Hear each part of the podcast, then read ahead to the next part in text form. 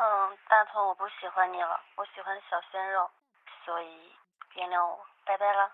我，我就是小鲜肉啊，我就是。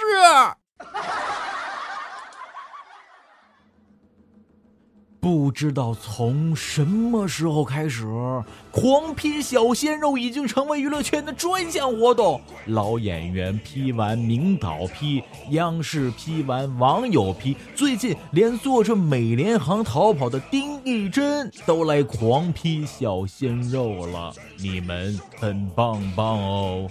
然而，一边是小鲜肉的集体批斗大会，一边是小鲜肉越来越红的人气和越来越庞大的粉丝群，就连已婚人士白百合都喜欢上了小鲜肉。大叔们纷纷感慨：小鲜肉到底有什么好的？为什么那么多人喜欢呢？鲜肉之爱，古已有之。纵观中国娱乐圈的当红炸子鸡们，都完美统一了瘦胳膊细腿儿、毫无健身痕迹的东亚弱鸡身材。然而，这种五官精致、气质阴柔的美男子的走红时间，要比我们想象的早得多。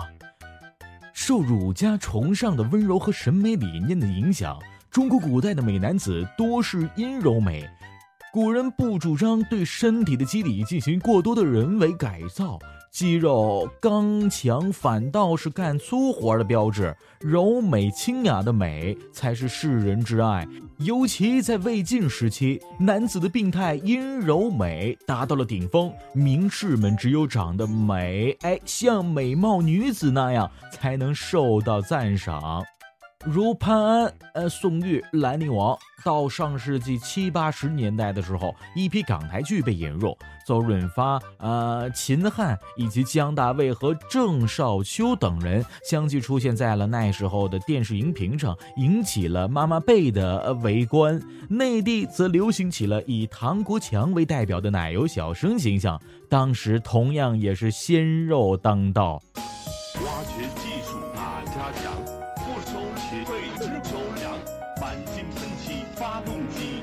上免费打飞机，高级技术大家强，中国山东找蓝翔。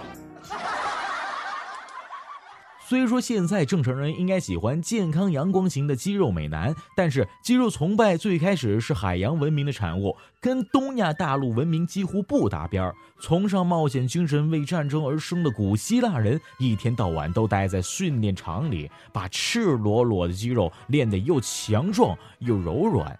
而现代肌肉文化的发源地和兴盛地来自美国。从1965年创办首届奥林匹亚健美大赛以来，每年都会吸引数千名健身爱好者的参赛，在世界范围内掀起了一场肌肉风暴。受西方的肌肉风潮影响，如今国内不少女性也开始偏爱穿衣显瘦、脱衣有肉的男生。年龄不一定新，但样貌。长得鲜，五官精致，皮肤细腻，更加能成为加分的。中国女性就好小鲜肉这口。二零一五年，昆士兰大学心理学研究者 Bellaby G. Jackson 等人通过对中国西北大学的六百三十一名实验对象的访问，发现千万年来啊，中国姑娘们的口味一直都没有变。在体型方面，中国女性更喜欢的是不胖不瘦、窄肩膀的中等身材，其次才是健美型身材。而在体毛这一项的调查当中，体毛越少，获得中国女性青睐的可能性就越高。在脸孔上，中国女性整体也更喜欢女性化面孔的男性，认为侵略性更低。现代女性对小鲜肉的偏爱，同样是我们所处现代生活的一个缩影。自古以来，女人就要遵从妇道，讲究三从四德，更别说去欣赏别的男人。如今，女性地位提高，不再是男人的附属品，加上女性经济独立后，终于能够释放自己，放肆一把，满足自己的视觉体验。对女生来说，小鲜肉们不仅好看，更带着一种无与伦比的青春气息。女人们都有宠爱别人的欲望，而小鲜肉们正是触及到了她们心目当中最柔软、最母性的部分。其实，大家对小鲜肉的误解，主要是被某些有颜无脑、脾气差、人气在手、有恃无恐的小鲜肉们带歪了楼。在激烈的竞争时代，正直能让大家喜欢的鲜肉们，像彭于晏和吴彦祖，哪个不是拼命的给自己点满技能的？最后，大同要跟你们说，小鲜肉哈。比如说小，他描述的是保持年轻有活力、会卖萌、会耍帅、人气毫不输给混迹多年的大叔们。鲜指的是皮肤好、光滑细腻、鲜嫩洁白；肉指的是健硕的肌肉，给人很健康的感觉。啊，小鲜肉啊，小鲜肉，说的不就是现在正在说话的这一组吗？